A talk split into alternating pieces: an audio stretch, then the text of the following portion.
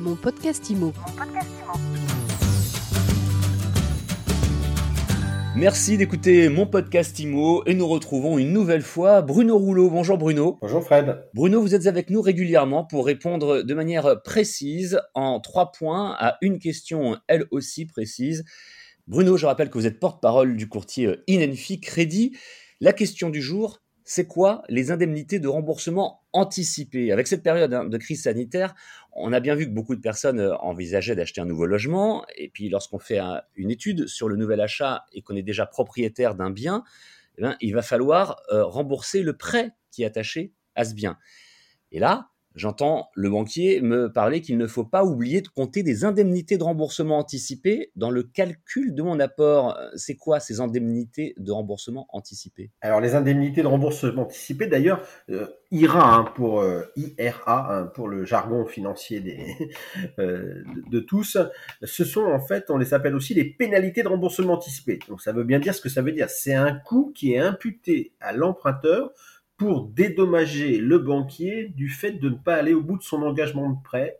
Il en existe pour les prêts immobiliers, il en existe aussi, et sous certaines conditions, pour les prêts à la consommation. C'est une règle qui existe dans le domaine du crédit bancaire. Ça fait toujours un petit peu bizarre de devoir payer au banquier des pénalités. Déjà, le mot est pas très agréable si on rembourse plus vite que prévu, non? C'est vrai que ça peut surprendre, puisque vous pourriez penser d'être plutôt un bon client si vous remboursez vos dettes plus vite que prévu. C'est le principe.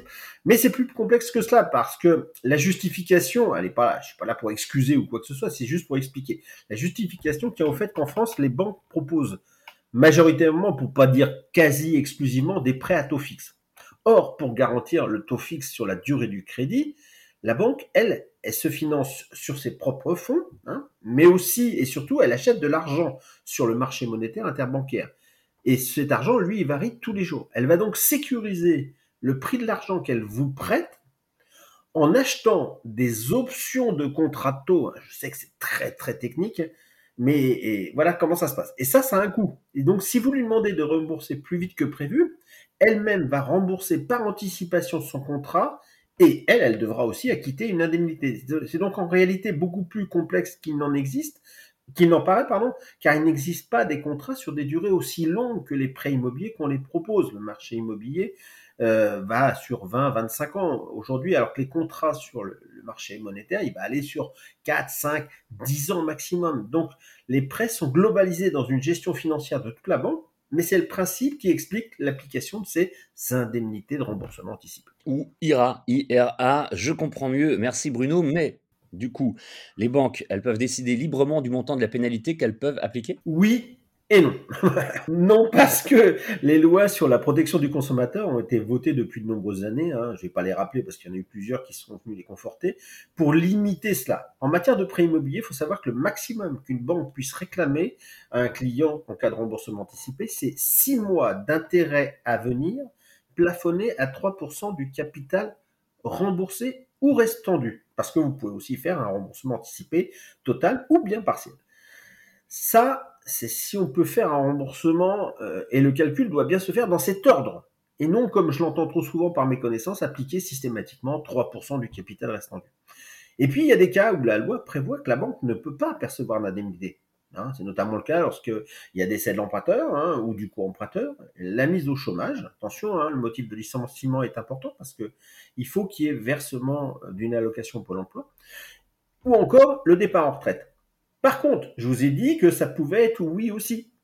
Car à l'intérieur de ce plafond légalement défini de 3%, la banque est libre d'appliquer partiellement ou pas du tout, et pour une certaine éventuellement durée de remboursement ou dans certaines circonstances, ces fameuses IRA. Ainsi, une banque pourrait accepter de réduire le montant des IRA passé un certain délai, en cas de financement d'investissement locatif par exemple, hein, euh, notamment ceux qui sont défiscalisés, euh, pour coller avec l'obligation fiscale de durée de détention du bien et ainsi permettre au client de procéder à la vente du bien par arbitrage de son patrimoine sans être pénalisé sur la vente, sur le remboursement anticipé du, du prêt. Ou encore réduire le taux des indemnités pour des, pour des raisons commerciales. Hein. Par contre, ce que vous ne trouverez pas, c'est, ou en tout cas vous ne trouverez plus, c'est l'acceptation de ne rembourser anticipé sans frais si jamais vous faites racheter votre prêt par un des concurrents de la banque, parce que là, elle n'y verrait pas d'intérêt particulier. Voilà un peu comment ça se passe pour pouvoir négocier ces indemnités de remboursement anticipé. Voilà, je suis ravi parce que je comprends un petit peu mieux, même si j'ai toujours du mal avec le mot pénalité.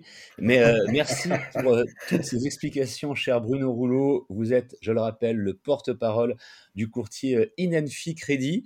Et vous n'allez pas y couper, vous allez bientôt répondre à une nouvelle question dans mon podcast IMO. Merci, bonne journée à vous Fred. Mon podcast IMO. Mon podcast IMO.